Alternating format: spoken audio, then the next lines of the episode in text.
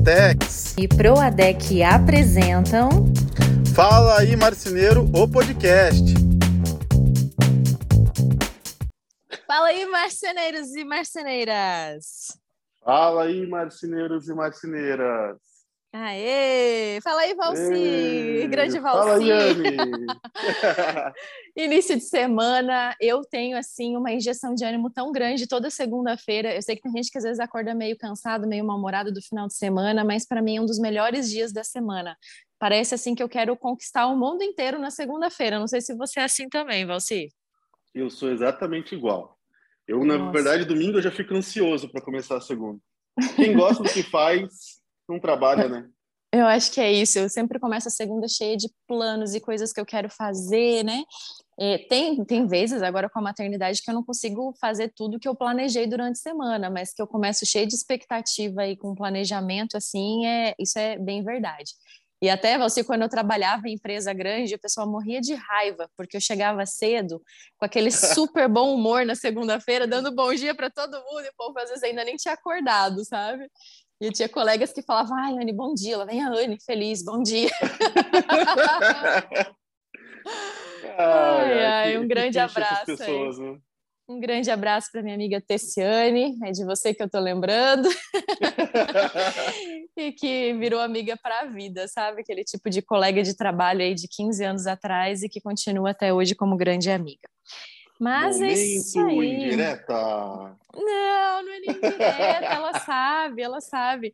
Até o pessoal comenta, assim, quando eu encontro, né? Eu tive o privilégio de vários dos meus ex-colegas de trabalho que viraram amigos, é, acabarem vindo me visitar aqui em Uberlândia, até por trabalhos paralelos, vieram fazer trabalhos, e teve situações que eu os convidei para vir palestrar aqui também, porque eu, eu tinha um evento que acredito que esse ano vai retomar, é, evento presencial chamado Design em Dia, que é para designers e arquitetos aqui da região, que provavelmente esse ano vai ser uma mistura de marcenaria fora da caixa e design em dia, fazer uma sinergia entre os arquitetos e os marceneiros, mas isso vai ser ali por outubro, novembro, né? E eu fazia uhum. esse evento duas vezes no ano, a cada seis meses. E ele era recheado de palestras. Eu fiz algumas edições com três palestras em uma noite, e eu fiz uma edição que foi o dia todo com seis palestras.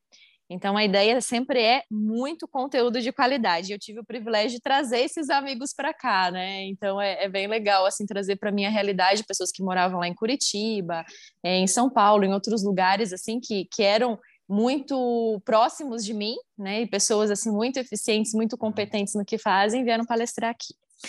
Mas, e aí, Valci, como é que tá o teu clube Duratex? Você está pontuando? Tô pontuando feito louco. Afinal, é uma das marcas que eu mais compro, né? Então, não dá, não dá para bobear. E qual que é o teu padrão Imagina. preferido da Duratex? Olha, ah, eu, eu acho que eu sou clássico, sabe? Ah. O dia que tirarem o Jandu, eu morro. Olha, eu também sou, sou muito suspeita, eu gosto muito do Janduia muito mesmo, é muito atemporal. Mas eu ainda estou na dúvida se eu gosto mais do Janduia ou do Carvalho Hanover. Eu gosto ah, muito do bonito. Carvalho Hanover. Para mim é. Eu acho que os dois estão nos top 5 ali de venda, né? Mas sabe, Valci, um padrão de MDF, um MDF, um móvel planejado, ele depende de alguns fatores, né? Você uhum. sabe muito bem disso, até porque você é profissional da área há muito tempo. Então não adianta nada você ter um padrão de MDF lindo e maravilhoso se a fita de borda não tiver adequada. Você concorda comigo? Completamente, completamente. A fita de borda, ela, ela é o que coroa, né? Um acabamento bem feito do móvel. É o acabamento do móvel, né? É o acabamento. E é sobre isso, então, que a gente vai falar nesse episódio do podcast, galera. Lembrando que vocês vão ouvir, assim, uns barulhinhos do fundo, porque a minha princesa está deitada no meu colo e está sorrindo nesse momento para mim. Aquela mãe apaixonada aqui, né? E ela participa de tudo aqui. Então, não liguem, né? Se ouvirem um chorinho, um barulhinho, a gente vai fazendo a coisa acontecer ao vivo, porque quem sabe faz ao vivo. Com participação especial da Liz. É, sem cortes nem edições. Eu fiz um story esses dias com ela no colo, mas foi um sucesso esse story. Acho que eu nunca recebi tanto comentário. e olha que eu nem mostrei o rostinho, ela tava só assim no meu colo, né? Orelhinha, cabecinha, assim, branquinha aparecendo, ela é toda carequinha. E todo mundo vinha comentar que ela parecia uma bonequinha, e realmente parece, né? Uma coruja aqui. Mas vamos lá, né, Valci? Me diz uma coisa. Me fale assim, é, por que, que a fita de borda é importante no móvel? Vamos começar por aí, importância da fita de borda. Uhum. A gente tem o nosso parceiro, lógico, a Proadec, né, que está com a gente em todos esses episódios. É, não é um conteúdo que eles nos contrataram para fazer, vamos lembrar disso, assim como a gente fez aquele episódio sobre MDF, eles nem sabem que a gente está falando sobre isso. Então, é, Prodex, se a gente falar alguma besteira, nos corrijam que a gente arruma no próximo episódio, mas a gente vai falar o nosso ponto de vista e falar um pouquinho sobre o nosso conhecimento acerca disso. Então, gente, não é um podcast, um episódio patrocinado. É algo que a gente vai falar a respeito do assunto, não é nada contratado, beleza? Valci. Beleza, tô te ouvindo. Me fala sobre a importância aí no móvel, assim. Por que, que a fita de borda é importante no móvel? Ah, olha só, vamos lá, né?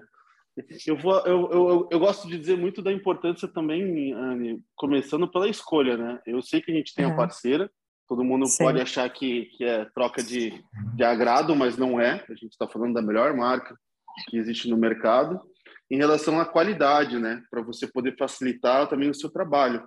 Afinal, a grande parte ainda das maiorias tem a, o processo de, de, de fitação do móvel ainda manual, né? Uhum. E, então, isso, isso, quando você tem a escolha de uma marca que não é tão boa, como é o caso da Prodec, é maravilhosa, uhum. uh, isso pode comprometer completamente o trabalho, né? Pela qualidade da fita também.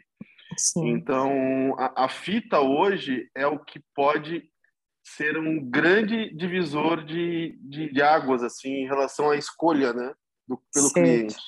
Eu vejo muito, muita marcenaria que, que não tem um acabamento bom, o cliente percebe, o cliente ele tem o um olho nos dedos, né? Passa Sim. a mão, ele consegue perceber aquela farpinha, um acabamento mal feito. Então, é, gente, a, a, fita, na verdade, é o que deixa todo o móvel bonito, né? É o que coroa, né? Sem fita. É. E assim, eu percebo que muitos arquitetos, muito muitos designers falam muito também a respeito da fita, sabe? Quando eles observam. Ainda mais hoje em dia que está tendo tanto ripado, por exemplo, aqui na minha sala eu tenho um ripado e o que está aparecendo é o topo da fita, porque eu escolhi um ripado Agora eu não sei se eu fiz 15 ou se eu fiz 18, sabe? Eu queria uma ripa fininha. E está aparecendo aqui o topo da fita de borda, não está aparecendo a, o MDF em si aqui na minha sala, por exemplo, né? Então, é, ter uma fidelidade na cor e no desenho é fundamental. E às vezes a gente encontra a questão de ver uma fita de borda que não está exatamente é, da mesma cor de um MDF, de um padrão que a gente escolheu. Até, gente, eu quero lembrar vocês que isso pode acontecer. Eu quero voltar ali desde o início, né? Isso pode acontecer. Quando isso acontecer, faça uma reclamação para a revenda, para a revenda abrir uma reclamação para o fabricante, porque o pessoal vai trabalhar para promover essa melhoria. Porque, assim, o primeiro aspecto, o primeiro impacto que a gente tem da fita de borda é o visual. É a tonalidade. Está batendo tonalidade? Está parecido? Isso é fundamental. Segundo aspecto que a gente tem é a proteção. Então, fita de borda precisa estar na borda, porque é isso que vai trazer a proteção ao MDF, que vai impermeabilizar ele. Então, precisa estar bem colada. E o ideal, até, eu sempre falo, é para colar em todos os topos. Até pode ser um exagero. Nossa, mas vai colar fita de borda em todos os topos, que desnecessário isso. Principalmente quando se fala de uma cozinha ou de uma área mais úmida, como é o caso de um banheiro. É recomendado colar, inclusive, nos topos que não ficam aparentes, porque se ocorrer algum tipo de infiltração, algum vazamento, ele vai ajudar a proteger a sua chapa de MDF. Então, é aquele topinho do MDF que está sem a fita de borda, ele está desprotegido. Se tiver um vazamento, é, o MDF ele vai acabar sugando toda essa umidade e vai acabar apodrecendo, vai acabar estragando aquele seu móvel. E o móvel planejado, assim como nada hoje em dia, está barato, né? Eu, eu, fico assustada com essa inflação, com a forma como tá. Então não tá nada não tem nada barato hoje em dia. E também o móvel planejado não é. Então a gente tem que tomar esse cuidado Então, assim, se eu posso dar uma dica especial para as mercenárias que estão nos ouvindo, não economiza na fita de borda. Colhem todos os topos possíveis, principalmente nessas áreas úmidas, para não ter problema para você. Porque por mais que haja um vazamento na casa do cliente, isso não seja um problema seu, você é a primeira pessoa que o teu cliente vai reclamar quando precisar consertar. E às vezes é um pepino lascado, né, para consertar. Então, Anne, eu queria te perguntar, aproveitando aqui, sobre uhum. a espessura. O que, que você acha? Você que, Olha, enfim, é as fitas têm, tem várias espessuras, né? Tem a 0,45, uhum. que é a mais utilizada, ela é mais fácil também para fazer a colagem manual. Tem a fita de borda de 1 milímetro, tem alguns fabricantes que têm 1 milímetro e meio e 2 milímetros. 2 milímetros quase não se usa no Brasil, ela é bem larga, né? Mas a fita de borda de 1 milímetro, por exemplo, ela dá um acabamento muito melhor. Quando se fala de móvel planejado, de franquias, a maior parte delas usa 1 milímetro, principalmente nas portas, porque dá um acabamento mais robusto, assim, que, que parece, afere ao produto mais qualidade. Principalmente quando você passa o dedo, não fica aquela quina viva, ele fica mais arredondadinho. Apesar de que tem gente que não gosta, porque né, ao, ao fazer aquele, aquele acabamento para deixar esse mais arredondado, nem sempre fica da cor bem fiel, às vezes fica uma cor um pouquinho diferente, né? Porque fica Sim. aquele topinho mais aparente. Mas eu sou muito a favor da fita de borda de um milímetro. É, é, claro, como eu disse, né, não é tão comum. É, muitas marcenarias reclamam também que não conseguem encontrar todas as cores nas revendas, mas eu sempre falo que é aquela questão da oferta e da procura. A partir do momento que as marcenarias começarem a procurar e começarem a, a inserir nos seus projetos essa fita de borda de um milímetro, as revendas também vão atrás para ter esse estoque porque também não adianta ter estoque de um produto que não é vendido. Então, quanto mais for procurado, mais estoque vai ter e assim vai girando todo o mercado, né? Mas é claro que dá sim também para você fazer um bom acabamento com uma fita de borda 0,45. O que me incomoda um pouquinho na 0,45 é a questão da quina viva, que fica aquela quininha um pouquinho mais viva. Tem é, que ter um cuidado maior ali no acabamento, às vezes dá uma lixadinha, tudo, né? Uma lixa fininha para dar um acabamento melhor. É, e assim, lembrando, né? Você falou dessa questão da qualidade da Proadec. A, a Proadec tem qualidade tanto na questão assim do uso do produto, quanto na questão também é, da, da aparência, né? Então, né, nessa questão do acabamento e da fidelidade com o padrão. E a gente tem vários tipos de polímeros dos quais as fitas de borda são feitas. Então, por exemplo, a Proadec, ela trabalha com o PVC na fita de borda 0,45 e trabalha com ABS nas fitas de borda de espessura maior. Tem algumas empresas que trabalham com outros tipos de polímero, como é o caso do PP. Não sei se você já ouviu falar desses, dessas nomenclaturas, né? O PP ele é um pouquinho mais complicado no, na utilização, principalmente quando se trabalha com máquina, porque ele acaba às vezes derretendo, sabe? Ele não no calor ali da máquina, da cola, do hot melt ali que é colocado, ele acaba é, derretendo e não fica tão bom. Então o PP ele é usado mais pelas fábricas assim muito grandes, tipo uma Delano, uma Todeschini, que tem maquinários específicos, regulares de temperatura diferenciado, enfim, aquelas máquinas gigantescas, eles conseguem trabalhar. Então, na verdade, assim, os, os dois tipos de polímeros mais usados é o PVC e é o ABS.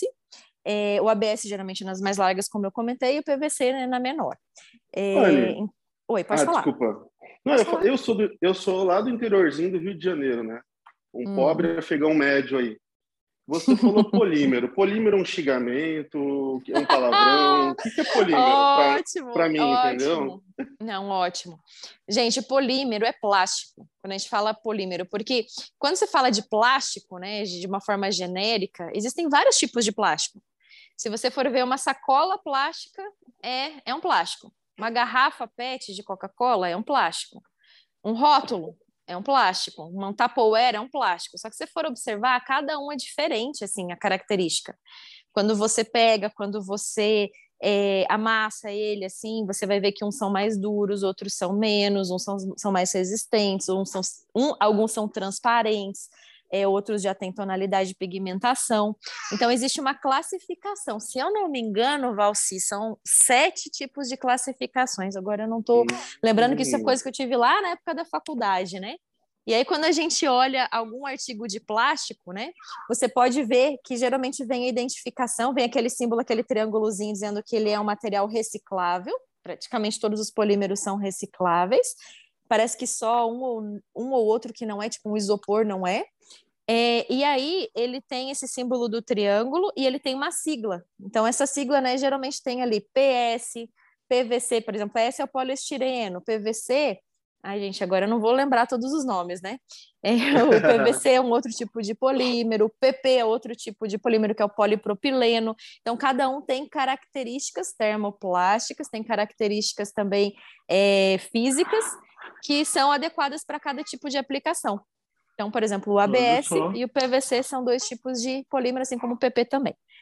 Muito obrigado. Falando, falando, de uma forma bem grossa, né? a respeito do tema.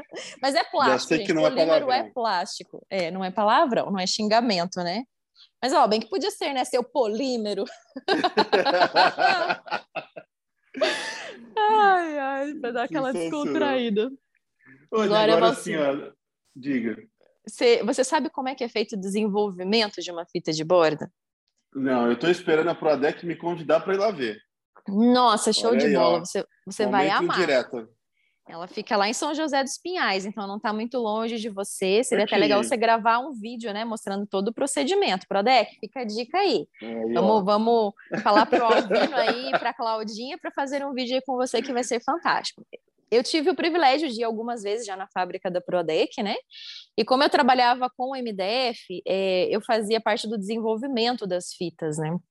Então, assim, se uma uhum. fita ela não tá exatamente da cor que deveria ser, não é querer defender o pessoal de fita de borda, mas é a culpa geralmente é do fabricante de MDF que não prestou tão a, tanta atenção e não foi tão rigoroso na hora do desenvolvimento.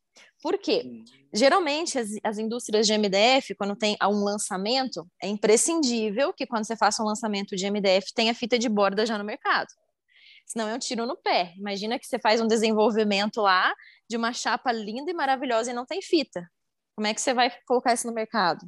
Não tem como você trabalhar num produto que não tem fita.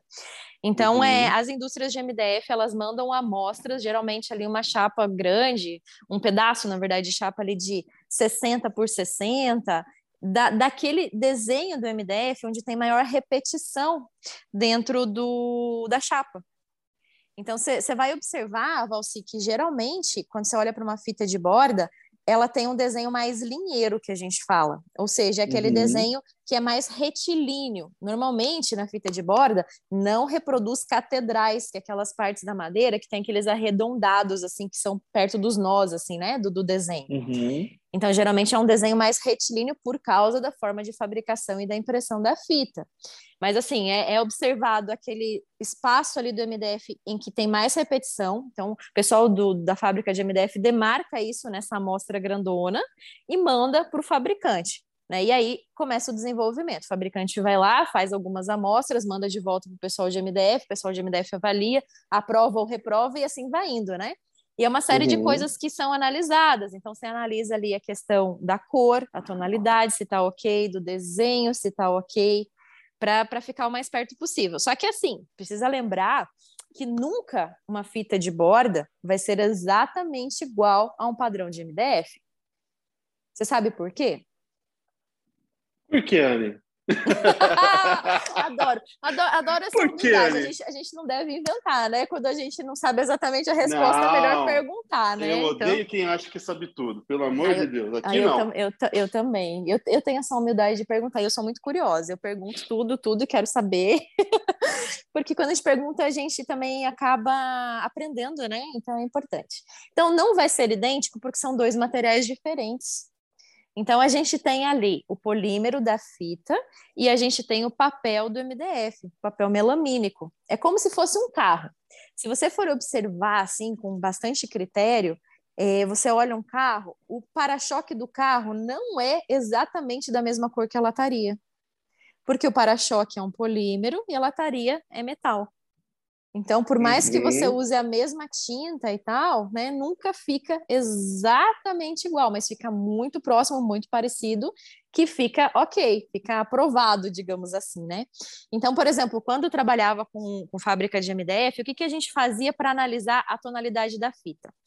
A gente pensava assim que a fita, ela nunca é colocada é, de forma assim que você co colhe do lado do MDF, apesar de ter muita marcenaria, que às vezes acaba aquele padrão de MDF que é completar com fita.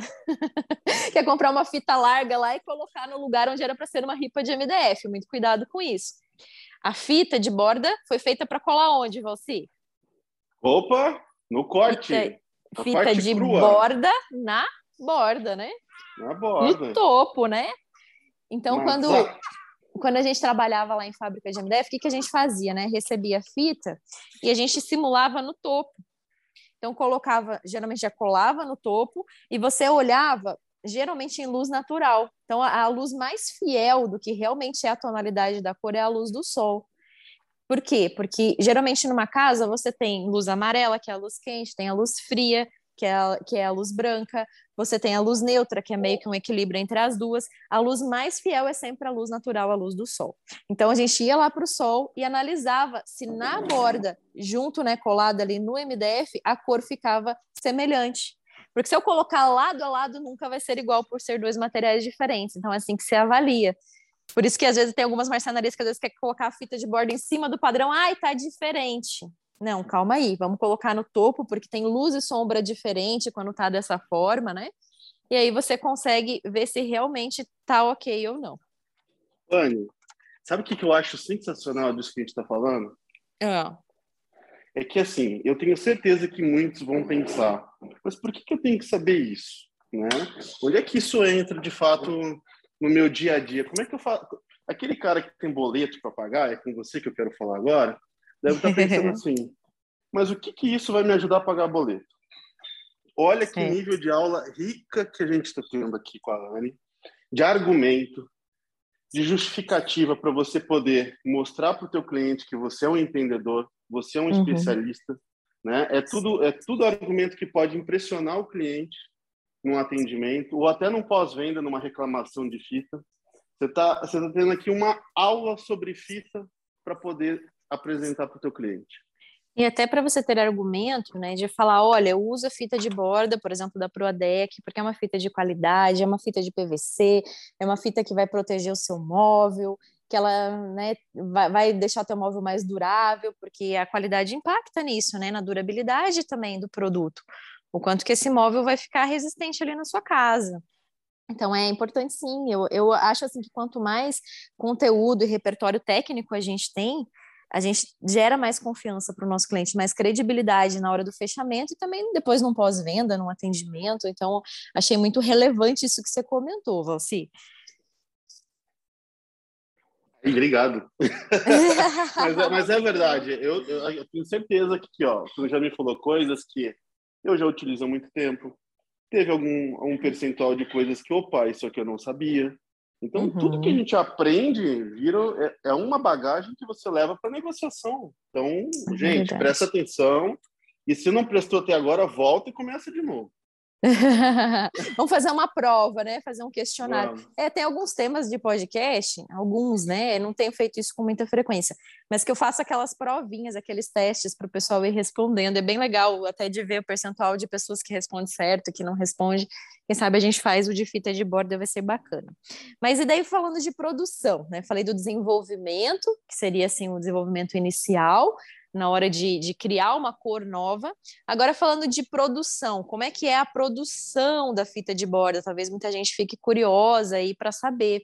É, geralmente, quem trabalha dentro da marcenaria, quem trabalha é, nessa mão de mão de obra, que trabalha em fábrica, em linha de fábrica, fica muito curioso com fábrica. Eu sou, sou fã de fábrica, igual eu fui, fiz um vídeo lá na empresa, eu já fiz vídeo em fábrica de MDF, eu gosto muito dessa questão fabril. Eu sou muito curiosa em relação a isso e eu fico fascinada. eu, eu sou, sou, muito entusiasta em relação à, à, fabricação das coisas. E a fabricação do, da fita de borda, como que ela se dá? Então você pega, né? Eles, eles compram o polímero granulado. Então é o plástico como se fossem grânulos em bolinhas, digamos assim. É, existe aqui no Brasil praticamente é um monopólio em relação a isso. Não sei se você que está nos ouvindo já ouviu falar desse nome, que é Braskem. A Braskem é, praticamente um monopólio do polímero aqui no Brasil. Não sei se toda a matéria-prima da Proadec vem aqui do Brasil, pode ser que tenha alguma coisa que eles compram de fora, né? Até porque eles são uma empresa uhum. multinacional, eles têm plantas em outros lugares do mundo. Mas aqui no Brasil tem a Braskem. Então, você já compra pronto aqueles granuladinhos. Lembra muito aquela cola Hot Melt, né? Que, que vem em grânulo assim, né? É, mas não é a mesma coisa, é um polímero, no caso, para fazer fita de borda. Então, vem o PVC granulado. Aí eles colocam dentro da máquina, abastecem a máquina e é feito, esse, esse polímero ele derrete e é feito uma extrusão dele. Não sei se você já viu o procedimento de extrusão, Valci, você sabe como é que funciona? Não, me diga, Anne, como funciona? Quando se, quando se fala de extrusão, é, existem outras coisas que têm é, esse tipo de procedimento na fabricação, como, por exemplo, perfil de alumínio. A extrusão, ela permite que a gente faça é, uma objetos, digamos assim, com comprimentos muito grandes, quase que comprimentos infinitos. Por isso que a gente tem, às vezes, perfis de alumínio ali de 6 metros. Por que, que ele tem 6 metros só o perfil de alumínio? Porque se for maior, não tem nem como transportar num caminhão. Mas se quisesse fazer um perfil de alumínio de 20, 30 metros, daria para fazer. É claro que acaba, às vezes, tendo limitação do espaço do barracão, ali onde ele é fabricado, e principalmente, como eu comentei, no transporte, né? Mas a extrusão, uhum. ela permite que você faça algo sem fim.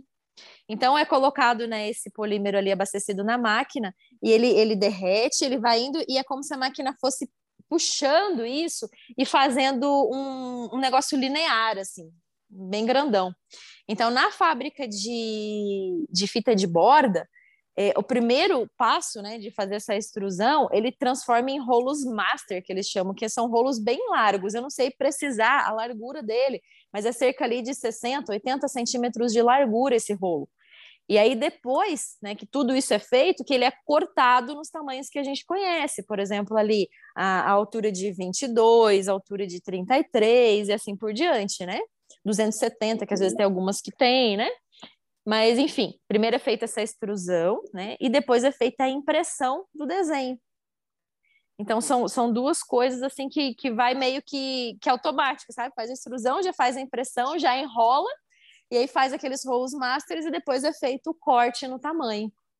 Então, é, é algo bem fantástico. É difícil de falar isso, assim, né? E a pessoa imaginar. É legal ver mesmo o procedimento. Até não sei, precisamos dar uma pesquisada, ver se a Prodec tem algum vídeo no YouTube mostrando a produção. Mas é legal, a gente quer fazer esse vídeo aí também, né, Valci? Queremos. Mas é basicamente isso. E, e, assim, às vezes as pessoas não, não dão muita bola, né? Falam, nossa, mas e aí, né? Esse procedimento é tão simples e tal, mas não, é tudo muito complexo. São máquinas muito grandes, é um espaço muito grande, envolve uma equipe grande em relação à qualidade, porque essa equipe ela está ali sempre avaliando, né? a forma como a fita é fabricada, avaliando a questão também da tonalidade, da cor. Então, é envolve muitas pessoas ali na fabricação. Não é algo tão simples assim, não. Não é, não é um procedimento artesanal, é um procedimento totalmente industrial. Nossa, que, que, que louco, né? É, é, a gente às vezes não tem essa proporção de grandiosidade que, que tem por trás de fazer um móvel, né? Olha só Exato. dentro da fita de bordo que tem de, de processos.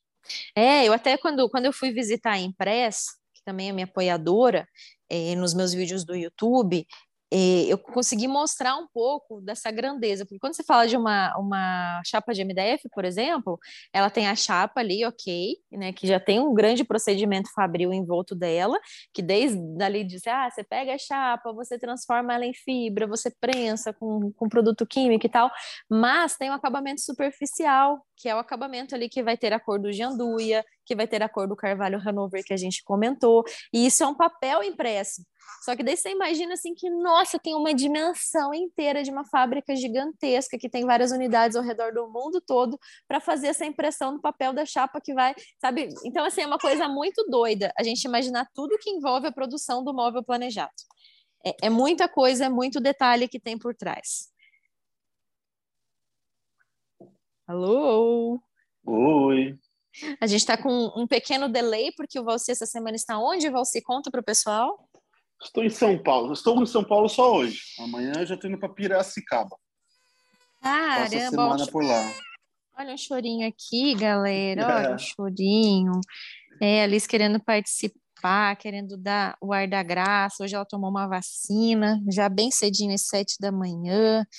E a mamãe dela já orou desde ontem para que ela não tenha reação. Então, quem é mamãe, quem é papai, sabe que a gente sofre mais do que eles nesse momento. Principalmente quando é bebezinho, né?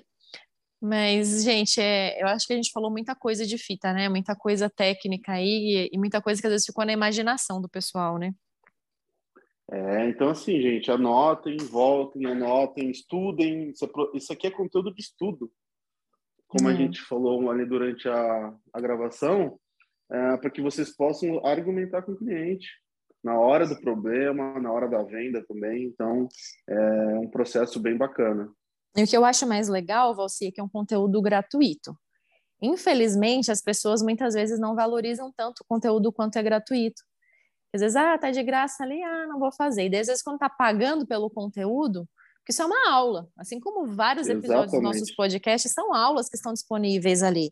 Então, se a pessoa quiser, se a pessoa tiver interesse mesmo, ela vai é, nossa, vai desfrutar desse conteúdo aí, vai colocar em prática e muita coisa vai mudar na vida dela. Até esses dias é, eu recebi uma mensagem de um cara que ele tem restaurante japonês, olha só que doido.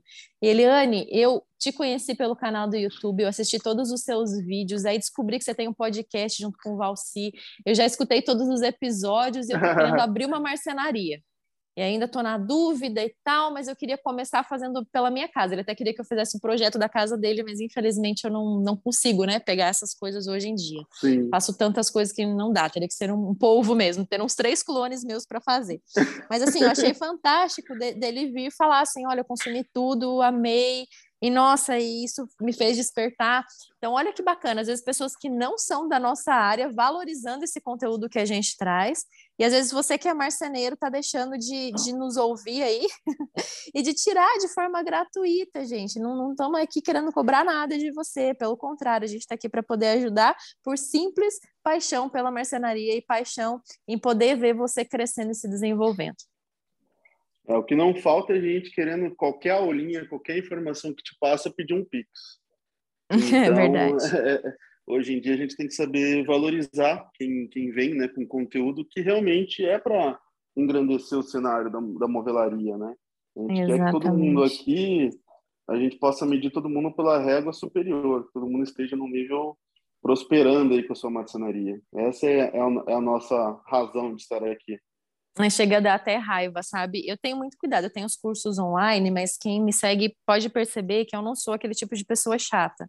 Eu não fico colocando um monte de patrocinado, porque eu não quero que as pessoas tenham raiva de mim. Eu tenho muita raiva, eu tenho aqui na minha TV, né? A gente acaba é, consumindo muito mais YouTube do que o canal aberto. Apesar de que agora tá ligado no canal aberto aqui, mas está no mudo. E, e aí, você tava vendo o vídeo no YouTube, daqui a pouco aparece um patrocinado. Tem um cara que tá aparecendo toda hora para nós, gente, que eu chego a ter raiva dele. O cara deve ser bom. Ontem, meu marido tava até vendo um vídeo dele, falou: Nossa, o cara é bom. Eu falei, amor, ele pode ser bom, mas eu tenho tanta raiva dele, porque todo vídeo que eu vou assistir ele aparece. Então, é realmente é isso que você falou, que não falta pessoas querendo é, te dar o conteúdo, mas querendo Pix por trás. Então, é, tem que aproveitar, a gente tem que valorizar quando a coisa é gratuita. Aproveitem porque é para vocês mesmo. E eu acho que é isso aí, né, Valci? Não sei se tem mais alguma coisa que você queria salientar em relação à fita de borda. Eu acho que a questão também, assim, é do acabamento feito na marcenaria precisa tomar muito cuidado. E volta e meia eu recebo também pessoas me mandando mensagens, me mandando fotos. Olha só o acabamento da marcenaria que eu contratei. E geralmente esse acabamento está em duas coisas principais, que é no corte, que você vê aquele corte craquelado, isso só se dá por causa de uma serra que é mal afiada, falta de manutenção nas máquinas, e a gente vê isso muito dentro das marcenarias. As serras também, que às vezes não tem um riscador, promove esse craquelamento. E a questão da colagem da fita de borda, porque a junção dessas duas coisas é um bom corte e a fita de borda vai dar um bom acabamento. É claro que a gente tem acabamentos também de montagem e tal, mas quando se fala de um aspecto visual, assim, a grosso modo, é essa questão, é o corte e a fita. Então, toma cuidado da forma como você refila essa fita, se você faz manual. Ah, Anne, eu faço no estilete mesmo. Toma cuidado para não ficar ruim. Tem gente que domina muito a técnica do estilete. Tem uns refiladores Sim. também manuais, assim, bem legais no mercado que você pode utilizar. Eu até já fiz um vídeo bem no iníciozinho do meu canal falando da ProDeck com fita de borda de um milímetro. E aí a gente mostrou, junto com o Denis, que é um marceneiro aqui da região, como é que faz esse refilamento para dar um acabamento melhor, mesmo no manual a fita de borda de um milímetro, que é possível se você quiser também. Mas assim, tem que ter esse cuidado. Eu acho que isso define a qualidade do móvel. Você concorda? Totalmente. Ninguém aqui aceitaria um carro, como tu deu um exemplo do para-choque com cor diferente, vamos para o carro. Ninguém aceitaria um carro aqui riscado, danificado, uhum. comprando zero. Comprando então, zero, se não você dá. não aceitaria, por que, que o cliente tem que aceitar um móvel uhum. uh, com acabamento ruim? Então, vamos ter isso, entendeu? É importante. É isso aí que vai te trazer um retorno a longo, curto, longo prazo, uhum. é a uhum. satisfação. Exatamente. É, e assim, infelizmente, né, como a marcenaria se tornou algo assim muito popular, as pessoas às vezes acham que é fácil fazer móvel. Não é fácil, gente. Ah, é fácil fazer móvel, é fácil fazer caixote. Cara, não é tão simples assim. Então a gente vê cada coisa, cada aberração aí no mercado. Então, tome esse cuidado. Se você está na área, procura se capacitar Vai fazer um curso, vai se especializar, vai fa fazer tentativa e erro, faz teste na sua marcenaria antes de errar para o seu cliente, porque você pode estar frustrando o sonho do seu cliente. muitas vezes o investimento no móvel planejado é muito maior do que é com o carro. Hoje em dia você pega às vezes um apartamento inteiro, é muito dinheiro envolvido. Então, assim, tem a frustração da, da pessoa que investiu aquilo e, puxa vida, investir e ficou ruim, e tem a frustração também é, da, daquela questão assim do sonho frustrado. Poxa, eu tinha o sonho de ter minha casa planejada bem bonitinha, tipo aquela casa de revista, tipo aquela casa de novela, e tá simplesmente uma droga. Então tem que tomar esse cuidado. Total, total, Anny. Aninha, eu podia deixar um recado que eu acho que a gente acabou, né? Sim, claro, deixa o recado na aí. na verdade, não é nem recado, eu queria fazer um, um agradecimento e um parabéns enorme para um aluno meu, Uhum. A história desse cara é incrível. É um cara que, de repente, valeria a pena um podcast só pela história desse cara. Certo. Foi um cara que, que há dois anos atrás, naquele furacão em Santa Catarina, o galpão dele foi abaixo, a esposa ficou, ficou presa, é, os móveis prontos dentro do galpão dele foram destruídos, ele teve que refazer, maquinário ele perdeu todo. Foi assim, cara, uma história de extremamente eh, de resiliência, sabe? E Isso superação, foi em né? junho, né? Exatamente de 2020. Olha só, já a gente está indo para dois anos. E o ano passado a gente fez um ano inteiro de consultoria dentro da empresa dele, mais mentoria. Uhum. Esse cara hoje está com tudo pago, uhum. tá, tá prosperando de uma forma incrível. Qual e, é o nome tá dele? passando férias na, na Europa. Por incrível que pareça, o cara me mandou legal. um vídeo hoje na Europa dizendo: você olha aqui, com tudo funcionando. E, e, e mais importante, a empresa do cara tá rodando aqui sem o dono, uhum. tá rodando junto. É, o nome dele Sim. é Guilherme e a Jéssica. e qual é o nome da empresa? Como? Mais Mob. Mais Mob. Parabéns, Guilherme, parabéns, Jéssica. Eu amo quando tem casal trabalhando dentro da marcenaria, porque um apoia o outro e ajuda o outro a crescer. Mas, Valci, eu acredito que observando toda essa história de superação né, que eles tiveram, é, que você tem grande parte nisso também, porque isso também às vezes não, não seria possível se não fosse a tua mentoria, consultoria, esse apoio que você deu, porque a gente acaba fazendo laços de amizade, né, com amigos, com seguidores, com, com os clientes, com os parceiros, com o pessoal que é aluno, e, e eu tenho certeza que você também faz parte dessa vitória e dessa conquista deles, especialmente essa questão de deixar a marcenaria rodando e eles poderem tirar férias tranquilos na Europa. Eu acredito que isso é ah, é algo que muitas mercenarias almejam. Então, assim, chegar, parabéns né? para você também. Obrigado, mas é eu estou comemorando hoje como se eu estivesse lá, tão feliz que eu estou por eles. Que legal, que legal. Fica o meu abraço também para eles, é. E é isso aí. É isso aí, então vamos deixar a lista e a mamãe agora de volta, gente. Só para tá ela. Dur tá dormindo lindamente no meu colo bochechinha só crescendo, acho que o leitinho da mamãe tem Nutella. Então, ah, vamos, vamos lembrar, né, o pessoal que está nos ouvindo até aqui, resiliente, que nos ouviu até aqui, muito obrigada por estar conosco até aqui. E faz aquele story bacana, marca nós. E nós reposta. Vamos nós lá. reposta. É isso aí. Valeu, galera. Um abraço a cada Valeu. um de vocês. Tenham uma semana maravilhosa. Até mais. Tchau, vamos, tchau. Vamos para cima. Tchau, tchau.